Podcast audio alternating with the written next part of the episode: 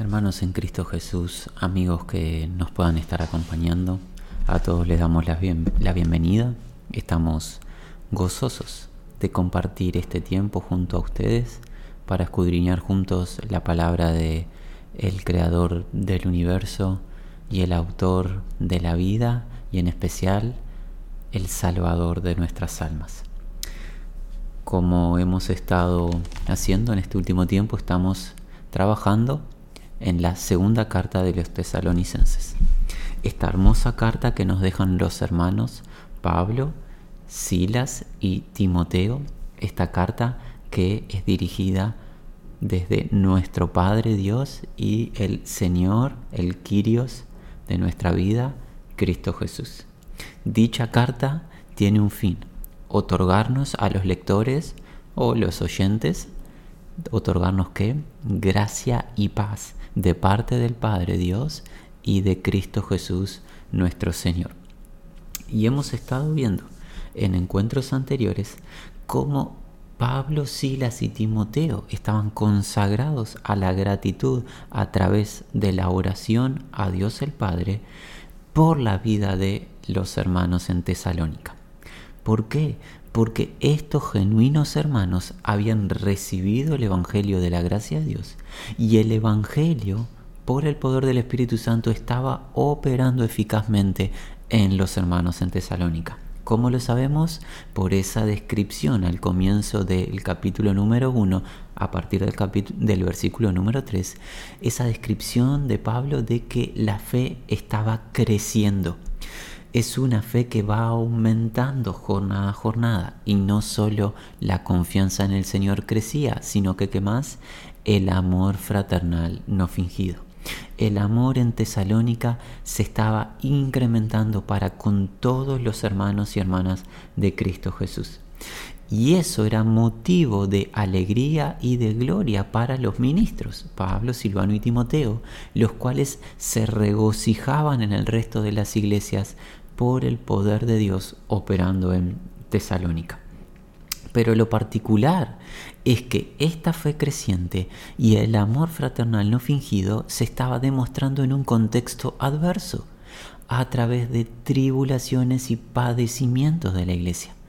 Lejos de estas tribulaciones ser un motivo para que los hermanos abandonasen la fe, negasen al Salvador de sus almas, por el contrario, estas tribulaciones lo único que demostraban eran cuán genuina era la fe de esta congregación.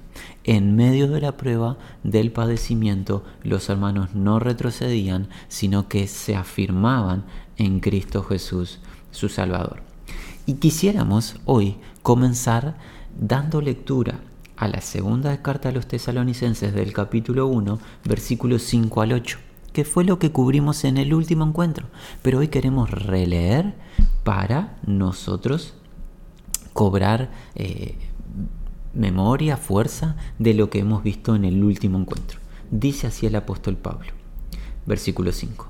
Esto es demostración del justo juicio de Dios, para que seáis tenidos por dignos del reino de Dios por el cual asimismo padecéis porque junto de, es justo perdón, delante de Dios pagar con tribulación a los que os atribulan.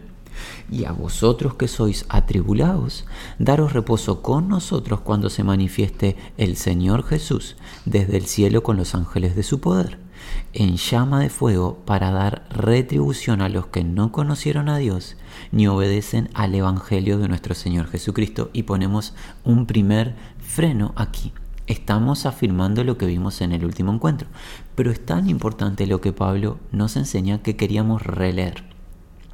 Lejos de ser estos padecimientos en Tesalónica ser un tema desconocido por Dios, lejos esté esa idea, sino que por el contrario Dios está permitiendo dichos padecimientos para que para tener por dignos a los hermanos. Esto es una demostración de la identificación de Tesalónica con Cristo, porque como está escrito, a nosotros se nos es concedido no solo creer en el Señor, sino padecer por el Señor. Y como Pablo enseñó en el libro de los Hechos, es necesario que a través de muchas tribulaciones, aflicciones, entremos en el reino. parte de la experiencia del reino que es en esta etapa de la eternidad padecer por el rey y su justicia. Y es una dicha, una bienaventuranza. No hay virtud en padecer por pecar o padecer cuando hacemos el mal, eso no tiene ningún mérito. La virtud o la dicha, la bienaventuranza es cuando obedecemos a Dios y obedecemos su ley, su consejo, su palabra y el mundo nos destrata, nos maltrata, eso es una dicha, es una bienaventuranza. Cristo dijo que el galardón de los que padecen por su nombre, por la justicia de Dios, tienen galardón grande aguardándoles en los cielos. Pero algo más. No solo es una dicha y una aventuranza padecer por Cristo, padecer por el Rey, por su reino, sino que Pablo nos enseñó que Dios es un juez justo que paga, retribuye a cada uno conforme a su obra. Y aquellos individuos que están maltratando a la congregación en Tesalónica van a recibir un justo trato de parte de Dios. Dios les va a pagar, les va a retribuir lo que les corresponde. Tal cual en una acción laboral en nuestros días, así como un empleado trabaja y luego se le tiene que hacer el resumen de su actividad y darle el salario correspondiente a su esfuerzo y su tarea, así hará Dios con la conducta de las personas tal cual las personas han maltratado a los hijos de Dios, Dios les va a retribuir justamente. Dios les va a dar la justicia que les corresponde. Y esto es parte del consuelo que el Espíritu Santo a través de Pablo le da a la congregación en Tesalónica. Tesalónica no debe, no debe de devolver mal por mal, sino descansar en la justicia que Dios traerá a su debido tiempo y a los hermanos atribulados que se les había prometido, en el versículo 7, descanso, reposo, esa gracia, ese galardón de Dios en Cristo Jesús, el descanso de las almas para aquellos que están atribulados, reposo dará el Señor, reposo presente a través del Espíritu, pero reposo en su retorno. Y cuando retorne, en el versículo 8, que fue el último versículo que vimos en el último encuentro, va a retornar en llama de fuego. Y esta llama tiene la idea de que retribución, venganza. ¿Para quiénes? Y aquí hay una clave. Para los que no han conocido a Dios y no obedecen, no están obedeciendo al Evangelio del Señor Jesús. Los que no conocen a Dios por no estar en el pacto de Dios, por no haber recibido al Evangelio, no obedecer al Evangelio, que el Evangelio es para creer y obedecer. Porque lo primero que se nos dice en el Evangelio es arrepentíos y creed en el nombre de Jesús, que es un mandamiento en sí. Creer en el nombre de Jesús es una orden de Dios. Por ende el Evangelio es para obedecer, por gracia de Dios, no por virtud humana aquellos que rechazan al Evangelio, aquellos que están ausentes del pacto de Dios, por ende no conocen a Dios, no tienen coinonía o comunión con Dios, ellos van a recibir venganza. Cristo Jesús viene a vengar a todos los que están en oposición a Dios, aquellos que rechazaron al Evangelio de su gracia. Y esto ha sido una breve afirmación de lo que hemos visto en el encuentro anterior. La propuesta de hoy es poder avanzar desde los versículos 9 al 12, a los cuales damos lectura en este momento. Los cuales sufrirán pena de eterna perdición, excluidos de la presencia del Señor y de la gloria de su poder, cuando vengan aquel día para ser glorificado en sus santos y ser admirado en todos los que creyeron, por cuanto nuestro testimonio ha sido creído entre vosotros. Por lo cual asimismo oramos siempre por vosotros, para que nuestro Dios os tenga por dignos de su llamamiento y cumpla todo propósito de bondad y toda obra de fe con su poder, para que el nombre de nuestro Señor Jesucristo sea glorificado en vosotros y vosotros en él, por la gracia de nuestro Dios y del Señor Jesucristo. Muy bien, versículo 9 comienza así. Los cuales o quienes.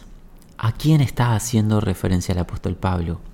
A los que no han conocido a Dios ni obedecen al Evangelio. Ese grupo de personas es la que está haciendo referencia el apóstol Pablo, a las cuales nombró en el versículo 8. Ellos, ¿qué va a pasar? Sufrirán destrucción o perdición, tienen la misma idea, eterna. Alejados, excluidos, alejados de la presencia del Quirios, del Señor, y de la gloria del poder suyo. Amigos, hermanos, el versículo 9 es un versículo que debemos de recibir de manera solemne. El Espíritu Santo a través del siervo del Señor Pablo nos enseña que rechazar al Evangelio, no creer en Cristo Jesús, no conocer a Dios, nos expone a una eternidad de perdición, una eternidad de castigo, una eternidad de calamidad y padecimiento. No se debe, no se debe de malinterpretar el versículo 9 con una idea, la cual es falsa, de que aquel que rechace al Evangelio pasará a desaparecer para siempre, o sea, pasará a la inexistencia. Es incorrecto. Por ejemplo, el libro de Apocalipsis en el capítulo 14, desde el versículo 8 en adelante hasta el versículo 11, nos enseña que todos aquellos que adoren la bestia, su imagen y sean marcados por la bestia, van a padecer el la ira del Dios Todopoderoso delante de la presencia de los santos ángeles del Señor y del Cordero. Y el humo del tormento de ellos sube por los siglos de los siglos y no tienen descanso día y noche. Por ende, esta, este padecimiento, esta destrucción, esta perdición no es aniquilación no es pasar a la inexistencia, no, no, no. Es estar en un estado de calamidad eterna. Es lo que Cristo Jesús enseñó en su ministerio como el rechinar de dientes. Rechinar o crujir de dientes, ¿por qué? Por la calamidad de la situación.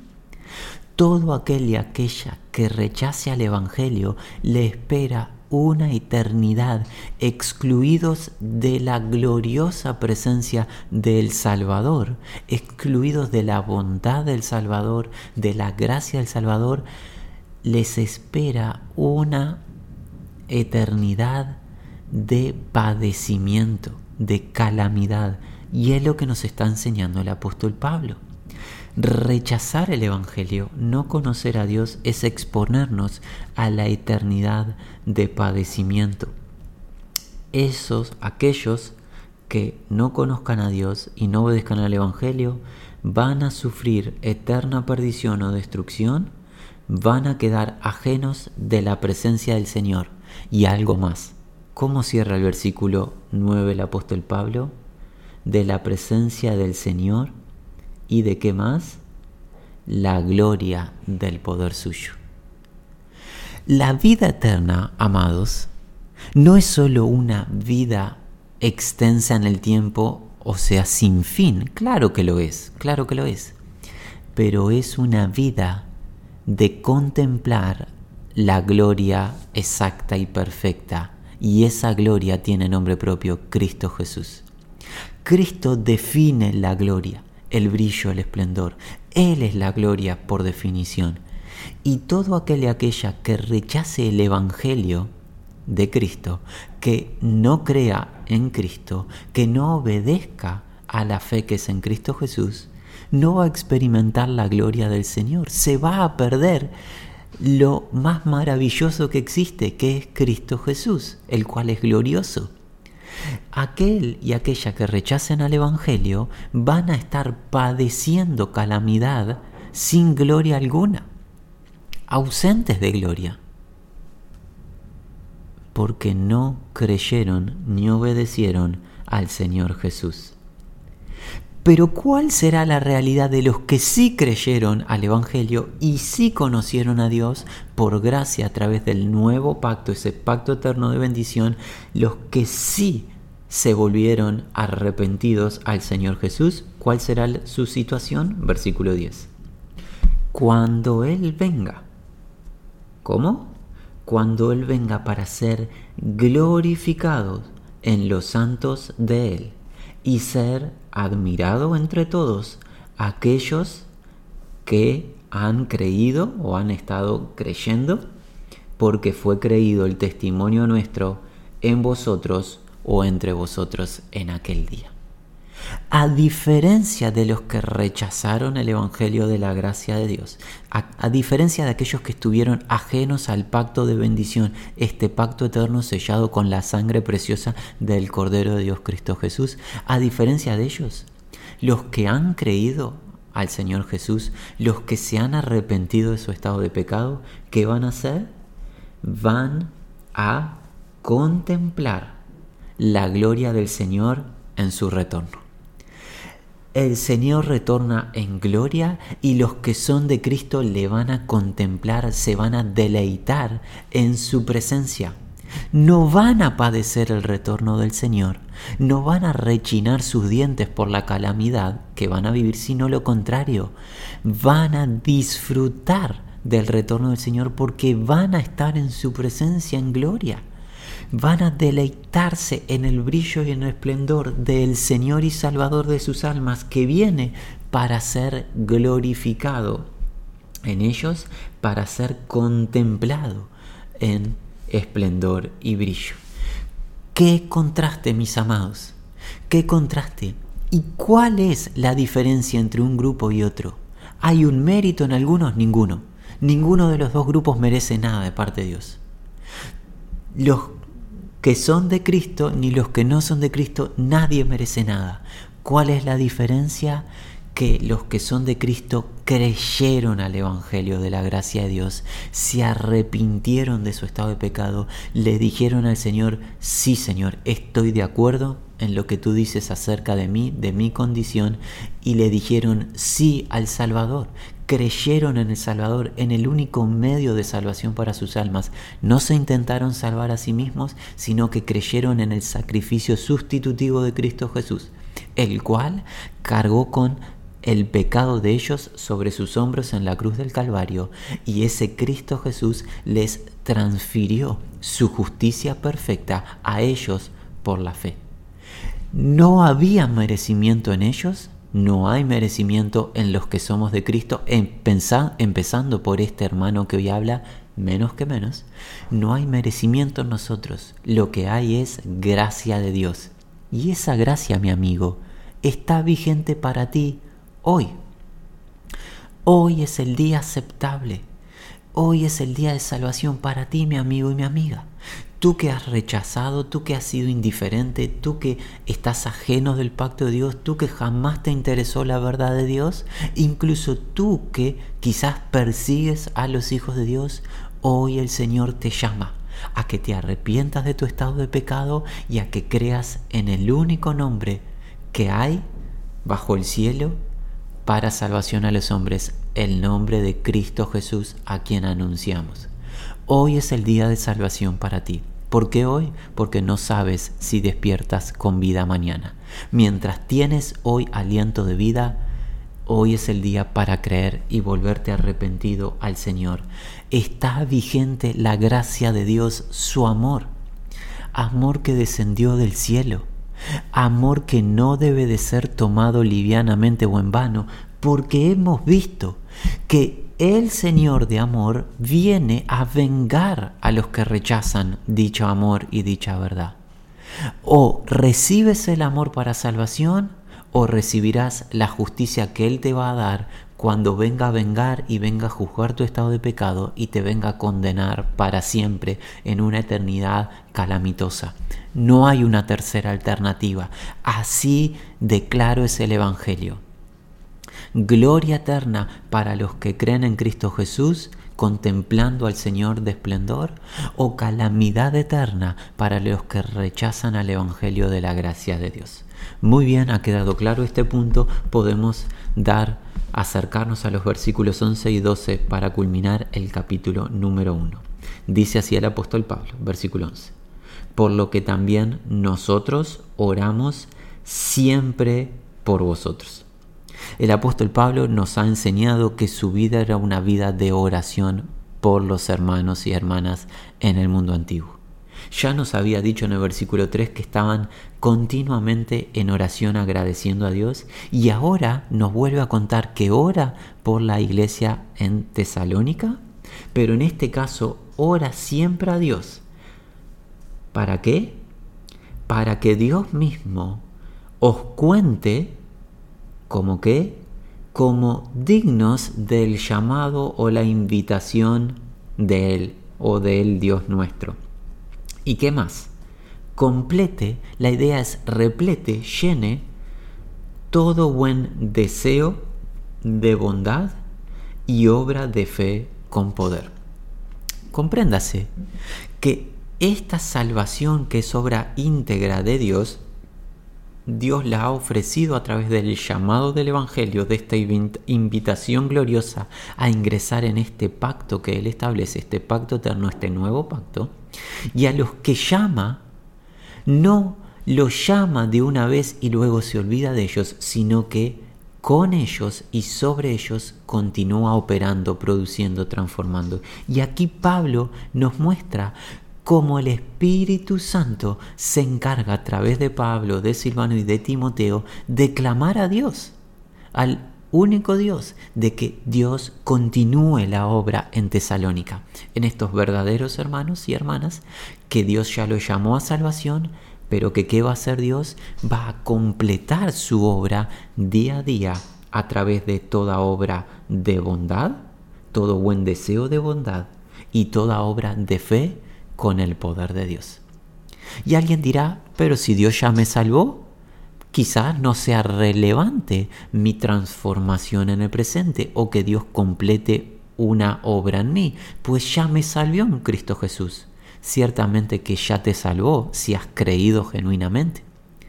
Pero es fundamental que Dios complete su obra transformadora en ti.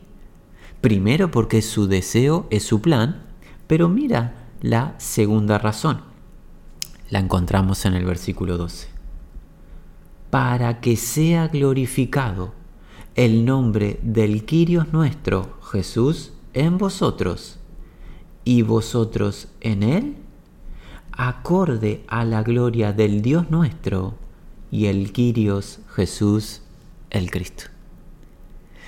¿Para qué es importante que Dios complete todo buen deseo de bondad y toda obra de fe en nosotros? Para que ese completar, ese obrar perfecto, redunde en gloria para el nombre de Jesús. Ese completar, transformar, ese obrar de Dios operando en nosotros a los que nos está llamando a salvación por su gracia, trae gloria al nombre del Señor. Así lo enseña el Espíritu Santo a través de Pablo para que el nombre de nuestro Señor Jesucristo sea glorificado en vosotros. Y el nombre del Señor Jesucristo es glorificado en nosotros cuando Dios nos transforma, opera con su poder en nosotros. Pero mi hermano, mi hermana, si tú estás siendo negligente, si tú estás rebelde a la voz de Dios, a la voz del Espíritu Santo, a su verdad, a su sano consejo, tú estás haciendo oposición a que el nombre del Señor Jesús sea glorificado y estamos convencidos que no quieres que eso suceda. ¿Cómo querríamos que el nombre de nuestro Salvador no fuese glorificado? Claro que decíamos que el nombre de nuestro Salvador reciba la gloria que le corresponde, ¿verdad?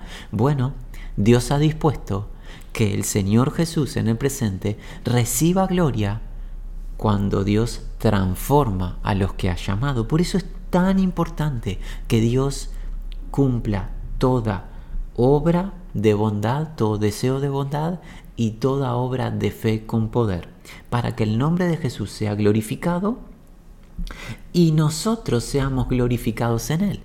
No solo será glorificado el nombre de Jesús, sino, sino también nosotros en Cristo Jesús seremos glorificados, iremos de gloria en gloria. El poder de Dios se manifestará a través del Espíritu Santo y la verdad, trayendo gloria a nuestras vidas. Habrán notado algo, ¿verdad? ¿Qué relación hay con el obrar de Dios y el esplendor, la gloria? La gloria de Dios en Cristo Jesús. Y todo esto va a suceder a través de qué? Todo esto va a suceder acorde a la gracia del Dios nuestro y del Señor, el Quirios Jesús, el Mesías, el Cristo. Esa gracia infinita de Dios lo va a hacer posible. Dios se lo propuso, Dios lo va a realizar, lo va a ejecutar y Dios lo va a completar. Se va a cumplir su propósito, su plan. Se va a cumplir que Cristo Jesús reciba la gloria que le corresponde y que nosotros seamos glorificados en Él y que el nombre de Dios sea por todo exaltado, engrandecido. Un reino de gloria un Rey glorioso, un glorioso Salvador, un glorioso Espíritu. Gloriosa es la verdad, gloriosa es su gracia y gloria hemos de contemplar los que creemos al Evangelio de la gracia de Dios. La pregunta, ¿quedarás tú fuera por rechazar esta gracia, este favor, este obsequio de Dios? ¿O tú estarás incluido en esta gloria que ha de manifestarse por la eternidad. ¿Dejarás tú la gloria eterna que Dios hoy te ofrece a modo de obsequio para vivir en este mundo caído, tenebroso, en placeres disolutos, vanos que te van a destruir a ti e incluso pueden destruir a los que te rodean? ¿Cambiarás tú la gloria de Dios en Cristo Jesús por la vanidad y el pecado del mundo? Que te traerá calamidad eterna, eso es lo que está en juego. No hay otra alternativa. Gloria eterna en Cristo Jesús o calamidad eterna en nuestro pecado. No hay una tercera alternativa. Es glorioso el final de los que han creído en el Señor, porque estarán junto a la gloria, la cual es Cristo Jesús. Le contemplarán a Él cuando Él retorne. Y para eso Dios está completando su obra en cada uno de los que llama. Y es lo que acabamos de ver a través de la enseñanza de Pablo, Silas y Timoteo a la iglesia en Tesalónica pero por aplicación a nosotros en cada localidad. Y ese es nuestro anhelo ferviente, Señor que tú completes tu obra con poder en cada uno de nosotros. Que esa fe que has derramado en nosotros se aumente, que esa fe crezca, que el amor fraternal no fingido se manifieste y que podamos obrar a través del Espíritu Santo para tu gloria y gloria del el nombre del Salvador de nuestras almas, Cristo Jesús. Anhelamos, Señor, que el Evangelio de tu gracia alcance a los que aún no te han conocido y que tu diestra se señoree para salvación, guiando, persuadiendo a los oyentes al arrepentimiento de su estado de pecado y a la fe que es en Cristo Jesús. Padre, hoy queremos agradecerte porque tú eres bueno, porque tú eres bueno, salvas sin nuestro merecimiento, no lo merecíamos, pero nos has salvado en el nombre de Cristo Jesús. Y también, Padre, hoy te exaltamos porque eres justo y vas a vengar toda obra de iniquidad y todo pecado que no fue arrepentido y todo pecado que no fue redimido por la sangre de Cristo Jesús, tú un día lo vengarás en retribución justa. Por eso te exaltamos y engrandecemos tu nombre y la gloria te la damos solo a ti porque eres el único merecedor. Gracias Señor, en el nombre de Jesús. Amén.